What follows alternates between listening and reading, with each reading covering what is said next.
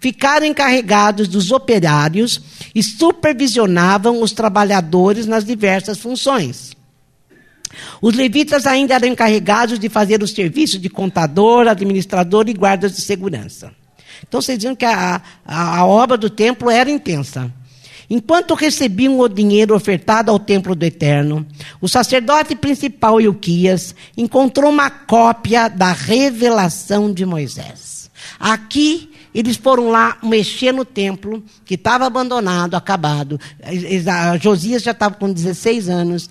Acharam uma cópia da Bíblia. Só que só tinha o Pentateuco. Eram os cinco primeiros livros da Bíblia. Que é Moisés que escreveu. Ele contou ao secretário Safã: Acabei de encontrar o livro da revelação do Eterno que ensina os caminhos de Deus. Foi encontrado no templo. Ele entregou a Safã, que por sua vez o entregou ao rei. Com o livro, mandou o seguinte relatório: Os trabalhos estão encerrados, está tudo em ordem. Todo o dinheiro arrecadado no templo do Eterno foi usado para pagar os administradores e trabalhadores. Quer dizer, está tudo pronto, agora é só colocar Deus lá de novo. Mas para Deus colocar Deus lá de novo, precisava da palavra. Então Safã disse ao rei: entregou-me um livro e leu partes do livro ao rei. Quando o rei ouviu o que estava escrito na revelação, quando ele leu o que estava escrito aqui, ó, ele rasgou a própria roupa e deu essa ordem ao sacerdote Ilquias, e ao Aicã, filho de Safã, e a Quibor, filho de Micaías, e ao próprio Safã. Intercedam ao Eterno por mim e por todo o povo de Judá. Procurem saber o que fazer a respeito do que está escrito no livro que foi encontrado. O Eterno está furioso conosco, pois nossos antepassados não obedeceram o que está escrito nesse livro, nem seguiram as instruções dele. Eu estava falando com a Andréia hoje. Às vezes a gente paga o psicólogo para o psicólogo mostrar para nós o que está errado dentro de nós. Mas ele não pode fazer nada, porque quem faz é Deus. Agora, a Bíblia, quando você lê a Bíblia com o coração, ela vai mostrando para você quão miserável a gente se tornou. Quanto igual a Manassés a gente se tornou. Quão idólatra nós nos tornamos. Que a gente tirou Deus do centro e foi se colocando no centro. A Bíblia revela isso para nós. E o que, que resta para nós quando a gente chega a essa conclusão? Fazer exatamente o que ele fez. Olha, orem por mim. O Eterno deve estar muito bravo. E daí conta, gente, que olha, que ele rasgou a roupa pediu perdão para Deus e falou: Senhor, eu, eu preciso, o Senhor precisa entrar e precisa ser o centro de novo. Está aqui, ó. O sacerdote Uquias, aqueles a quem o rei designou, procuraram a profetisa Uda. Ah, não, aqui já foi aqui. Já foi, ele manda procurar o profeta. Que ele já, já chega à conclusão ele, do erro dele, da miséria dele, quando eu que eu estava falando, a terapia você paga, né? O evangelho é de graça. Mas a gente tem uma dificuldade de se olhar quando a gente lê aqui. Daí o que, que ele fez? Ele mandou consultar a profeta. Vai lá perguntar para a profeta o que, como é que está a história. Então ele foi lá para a profetisa Uda, no 22. Ela era mulher de Salum, neto de Aras, encarregado do guarda-roupa do palácio. Ela morava na parte mais nova de Jerusalém. Eles a consultaram e ela respondeu: Assim diz o eterno Deus de Israel: Digam ao homem que enviou vocês que estou para castigar esse lugar e essa gente. Todas as palavras escritas no livro que o rei de Judá acabou de ler serão cumpridas. Por quê? Porque esse povo me abandonou e adorou outros deuses. Eles provocaram a minha ira quando começaram a fabricar ídolos. A minha ira se acendeu contra este lugar e ninguém a extinguirá. Digam também ao rei de Judá, já que mandou vocês consultarem o Eterno. Assim diz o Eterno sobre o livro que você leu. Deus falando, sabe aquilo que você leu? Já que você levou a sério as ameaças de castigo contra este lugar e essa gente, e já que você se humilhou arrependido, rasgando a própria roupa, chorando diante de mim, também darei ouvidos a você. Assim diz o Eterno: Vou cuidar de você. Você morrerá tranquilo e será sepultado em paz. Não verá o castigo que trarei a esse lugar. Gente, ele acreditou que grandes transformações são possíveis quando Deus está no centro. Ele acreditou que se Deus fosse restaurado para o centro do templo, poderia mudar toda a história de Israel. E falou: é possível. É possível mudar uma coisa que está totalmente corrompida e uma coisa totalmente errada. Uma geração inteira, gente, recebeu a graça através de um homem. Por causa de Josias, Deus não destruiu Israel. Porque ele falou: não, eu quero me colocar, eu quero me colocar no centro. Eu quero colocar o Senhor no centro disso tudo para que as coisas eh, sejam arrumadas. Não é que ele ia arrumar as coisas para Deus voltar para o templo. Não, nós temos que colocar Deus no templo para que os efeitos da queda, os efeitos do que a gente se tornou, sejam amainados. É isso que ele está falando. Daí os homens levaram a mensagem ao rei. O rei convocou imediatamente todas as autoridades de Judá e de Jerusalém. Subiu ao templo do Eterno, acompanhado de todos os homens de Judá e de todos os moradores de Jerusalém, desde os nobres até os mais simples dos sacerdotes e dos profetas. Depois leu publicamente tudo o que estava escrito no livro da aliança encontrado no templo do Eterno. O rei ficou de pé, ao lado da coluna, e diante do Eterno, fez um juramento, comprometendo-se a seguir o Eterno. Se essa música que a gente cantou aqui, todo mundo cantou de coração, realmente se entregando a Deus, muita coisa vai mudar na nossa comunidade, perto de nós, em todo lugar que a gente estiver. Pelo menos é o que está falando aqui. Ele prometeu actar de corpo e alma suas instruções com respeito ao que deveriam crer e fazer também. Prometeu praticar tudo o que estava escrito na aliança e todas as coisas escritas no livro. Para ele, gente, a presença de Deus e dos seus princípios é a única saída para conter a nossa maldade. E falou: Deus é a única coisa que vai segurar o mal que está em nós. Para conter essa maldade, a gente tem que crer. A gente tem que crer e trabalhar para que a sociedade se aproxime de Deus, para que todos que, que, se referem à nossa vida se aproximem de Deus. Porque, gente, a única saída para curar o que está dentro de nós é o Senhor. A gente sempre fala isso. Qual é o nosso inimigo? É aquilo? Como é que é? Oh, qual é o nosso maior inimigo? Nós mesmos, porque é aquilo que está dentro de nós. É aquilo que nós nos tornamos. Nós fomos nos afastando de Deus, nos afastando de Deus. E fomos nos deixando a maldade crescer. Eu falo sempre, perto de Adão, nós estamos, ó, ó, ó, pior do que ele. Muito pior do que ele. E ele creu, e nós temos que crer. Que a única saída de limpar essa maldade de dentro de nós é a presença de Deus para poder mudar, para a gente poder lutar. E que quando isso acontece, gente, na idolatria, porque vocês dizendo que o tempo todo Deus falava idolatria. Ou seja, eu não estou preocupado que você fez isso, você fez isso, você fez isso, você fez isso. Eu estou preocupado que você me tirou do centro e se colocou no centro. Ou colocou outras pessoas no centro. Esse é o pecado. O pecado é você não, eu não estar no centro da sua vida e da tua vontade. Você vive só o que você tem vontade. Ontem eu estava vendo o Trump que foi lá no. Foi na Inglaterra, né? E fizeram um bebê enorme dele. Com fralda, com chupeta. Eu falei, sabe o que é isso? Um homem escravo dos próprios desejos. Ele faz como se ele fosse dono de tudo. Ele age como uma criança. Vocês perceberam? Tudo que ele faz é movido pela emoção, é movido por aquilo que ele pensa. Ele não vai consultar nada e nem ninguém.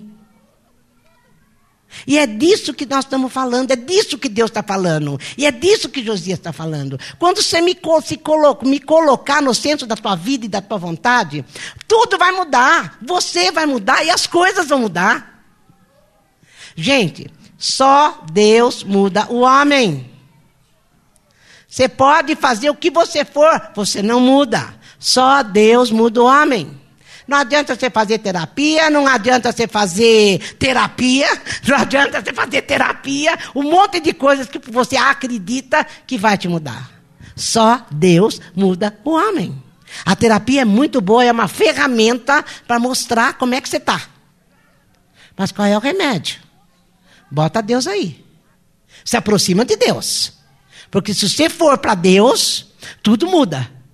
Tudo muda. Tua casa muda, a tua vida muda, teus negócios mudam. E quando há idolatria, vocês perceberam que é sempre o mais fraco que sofre.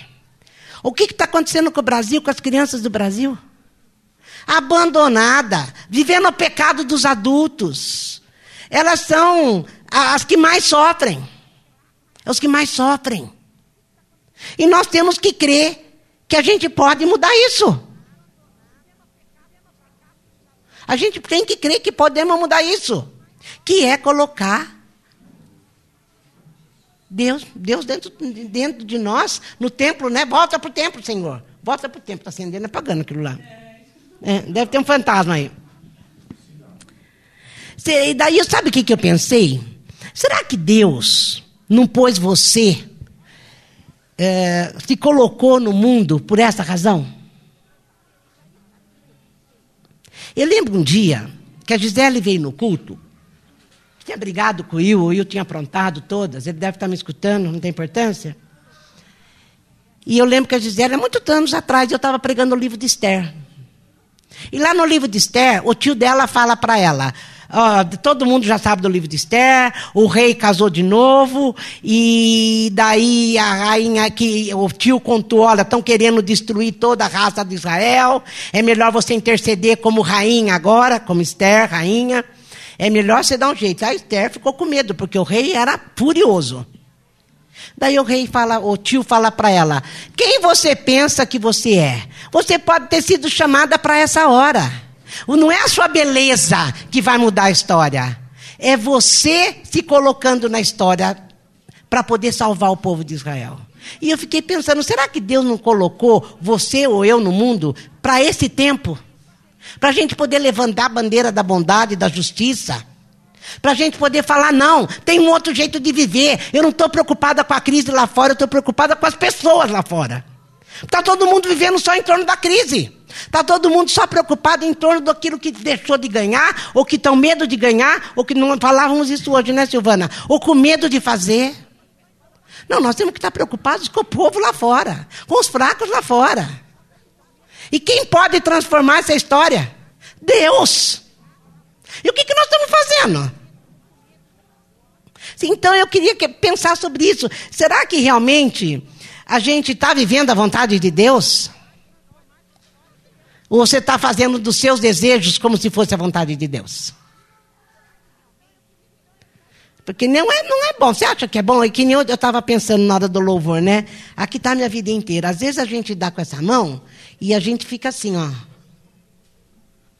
Né? Puxar um pouquinho, só, só um pouquinho, Deus, só mais um pouquinho, só mais um pouquinho, não. Ou você dá ou você dá. Não tem meio termo com Deus, não. Tem que dar. Tem que dar. Mas é a única forma de sarar essa sociedade que nós estamos vivendo. É o único jeito de sarar o Brasil, gente.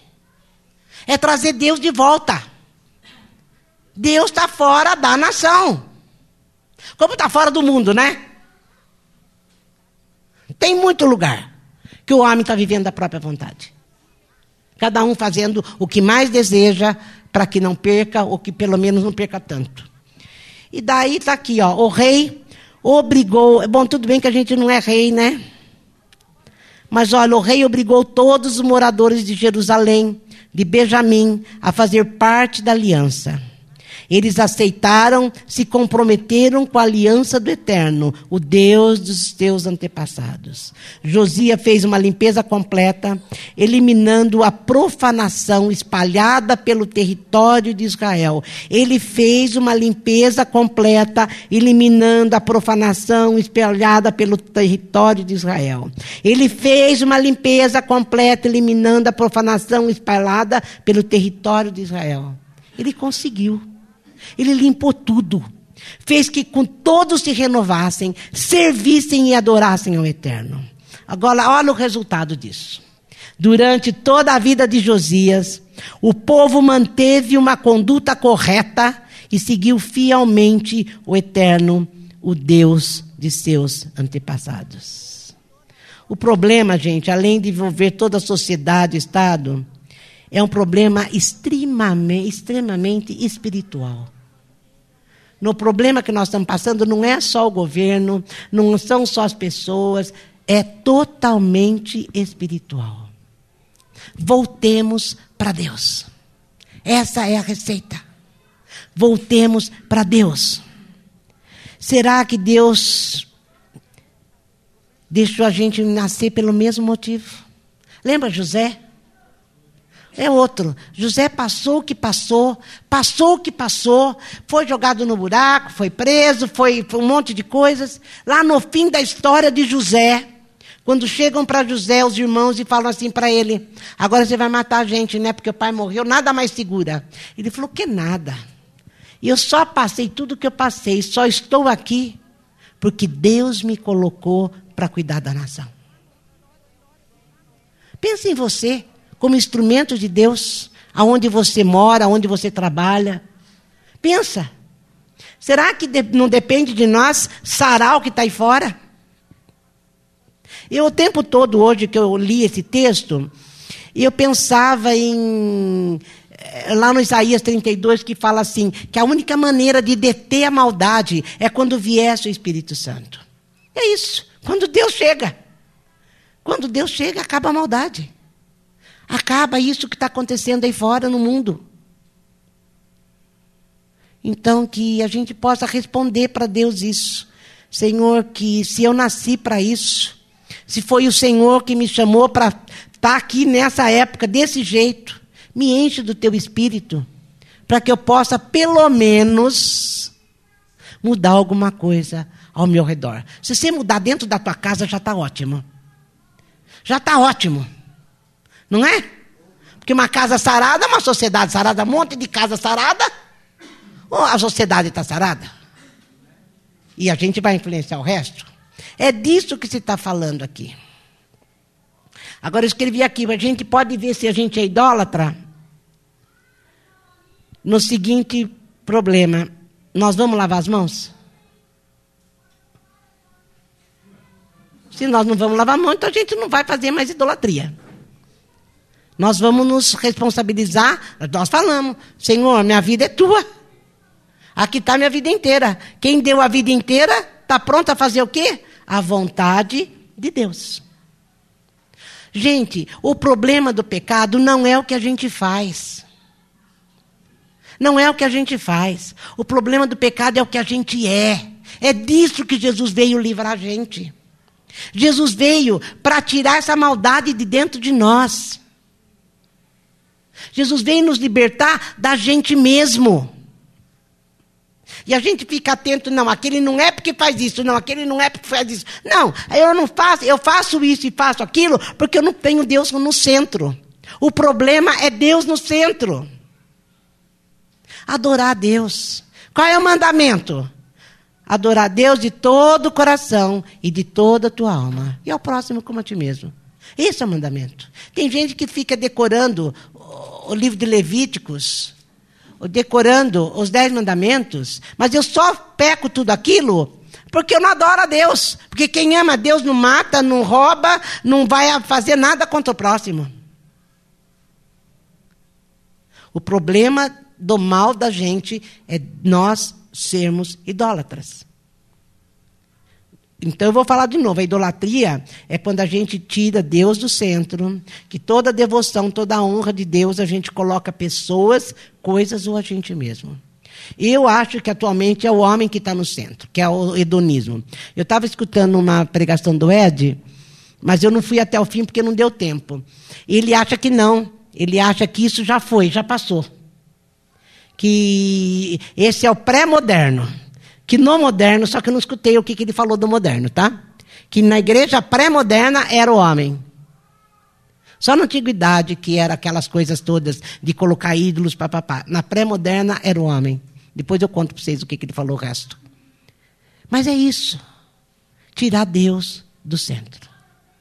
Então, em nome de Jesus, a gente pode mudar a história da nossa família, a gente pode mudar a história da nossa nação, a gente pode mudar a história da nossa comunidade, a gente pode mudar a história daqueles que estão perto de nós quando nós mudarmos.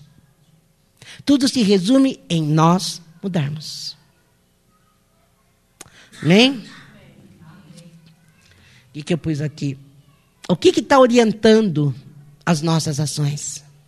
Que, que orienta? Será que a gente faz igual o Bush lá? Que só os meus desejos, aquilo que eu acho bonito, aquilo que eu não concordo, é que vai uh, orientar o que eu faço? O que, que orienta as nossas ações? É mesmo a vontade de Deus, gente? Quando Jesus fala assim: Vinde a mim, todos vós que estáis cansados, sobrecarregados, carrega meu jugo, que meu jugo é suave. Lembra? Qual era o jugo de Jesus? Era fazer sempre a vontade do Pai. De, Jesus se agradava em fazer a vontade do Pai. Andréia falou assim uma hora para mim: será que é incredulidade? Eu falei: é, é. Porque quando eu sei quem Deus é, eu não tenho problema em fazer a vontade dele, em querer fazer a vontade dele, seja qual for. Entregar, entregar, entrega. O que, que você entregou na hora que você estava cantando? As músicas. A música tem o dom de te assustar, pode trazer uma tonalidade que te assusta, né, dependendo da nota que você toca. Ela pode trazer uma, uma emoção que você não sabe nem descrever. A música tem esse poder. Agora, racionalmente falando, o que você entregou na hora que nós estávamos cantando? Pensa sobre isso. O Calvário tem que comandar a nossa alma. Tem que comandar a nossa alma. O Calvário é Jesus Cristo se entregando por mim, por você, entregando tudo que ele passou ali para que eu e você fôssemos outras pessoas. Fôssemos agora filhos de Deus. E como filhos de Deus, nós temos que carregar em nós a bandeira da justiça, da bondade, e não a nossa bandeira. É a única maneira de transformarmos isso que está aqui. Em Crônicas ainda fala assim: se meu povo, que se chama pelo meu nome, orar, jejuar, me buscar, se arrepender dos seus pecados, eu vou sarar essa terra.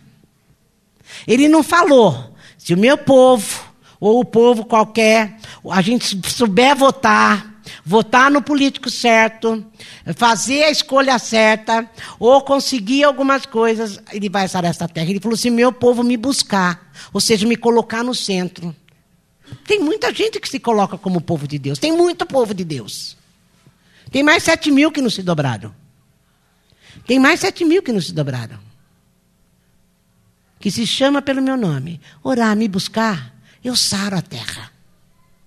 Eu acho que está na hora da gente falar: Deus ocupa o seu lugar.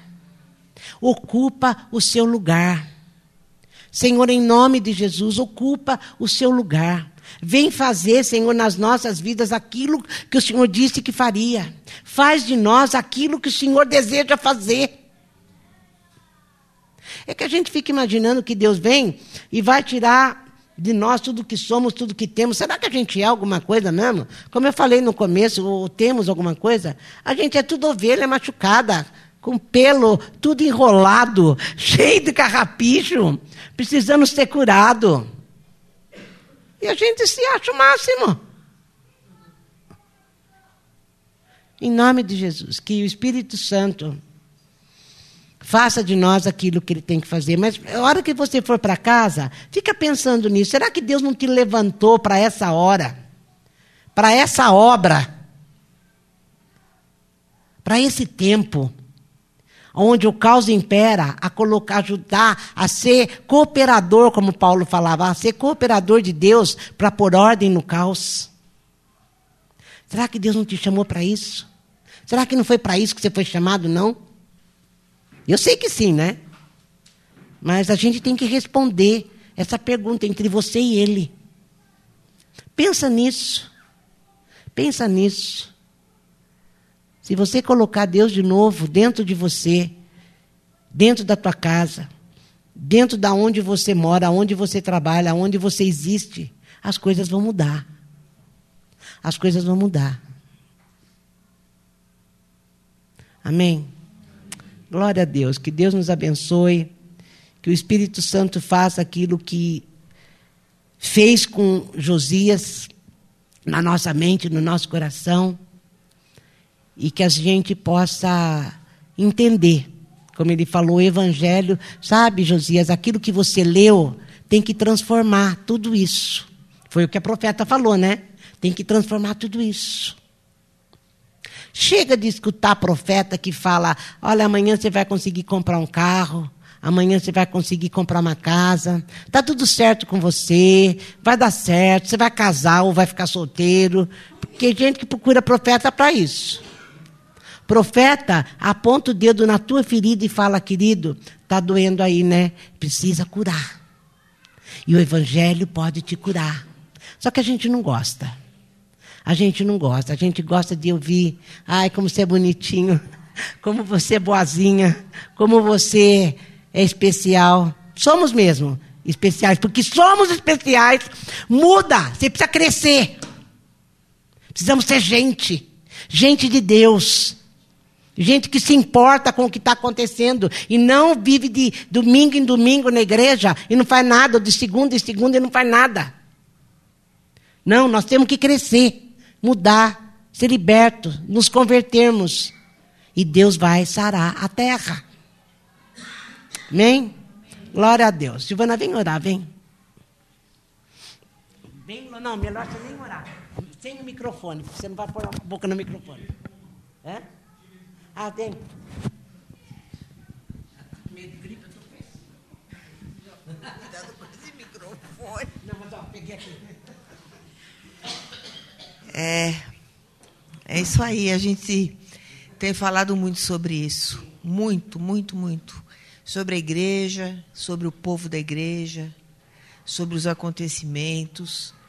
E a gente se fica muito nervosa porque está acontecendo isso, porque está acontecendo aquilo, esquecendo que Deus está no controle. Nós sempre esquecemos que Deus está no controle. E Ele está. E vai fazer o que tem para ser feito. A gente achando bom ou não. Ele vai fazer.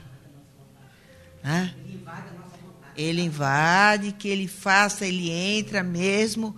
Nós temos orado e uma, uma resposta disso que a Letícia pregou foi o, as crianças da Tailândia. Quando o mundo inteiro se uniu para que essas crianças fossem salvas. E Deus ouviu as orações. Não choveu. Vão ser pregadores do Evangelho. E tinha um menino que foi criado por um missionário. Né? Foi criado por um missionário. Era o, último, o único que sabia inglês para quando o mergulhador subiu, pôde se comunicar com eles. Tudo foi o que Deus programou. Não é? Vai, vai sair com essas crianças, eu creio nisso. E Senhor, muito obrigado por essa palavra. Muito obrigado porque o Senhor tem nos mostrado a todos, todos os dias, Senhor, o teu poder, a tua glória, o teu amor, a tua proteção. É que nós, muitas vezes, Senhor, nos distraímos com as circunstâncias e não prestamos atenção, Senhor, naquilo que o Senhor está fazendo, que é tudo. Porque o Senhor é tudo. Que essa pregação, Senhor, a tua palavra, como Josias, que nós sejamos como ele que nós possamos crer, Senhor, em todo o tempo, que o Senhor está na frente, que o Senhor está no controle, que o Senhor é a nossa vida, que o Senhor é a nossa direção, a nossa instrução e o Senhor é que nos governa. E a partir desse momento, Senhor, nós teremos paz. Paz com tudo que pode acontecer ao nosso redor, nós teremos paz, porque nós vamos crer naquele que é o príncipe da paz e a estrela resplandecente da manhã. Obrigado, Senhor, pela tua palavra, pelo teu ensinamento. Obrigada, Deus. Que a glória seja a ti, Senhor, sempre. Amém.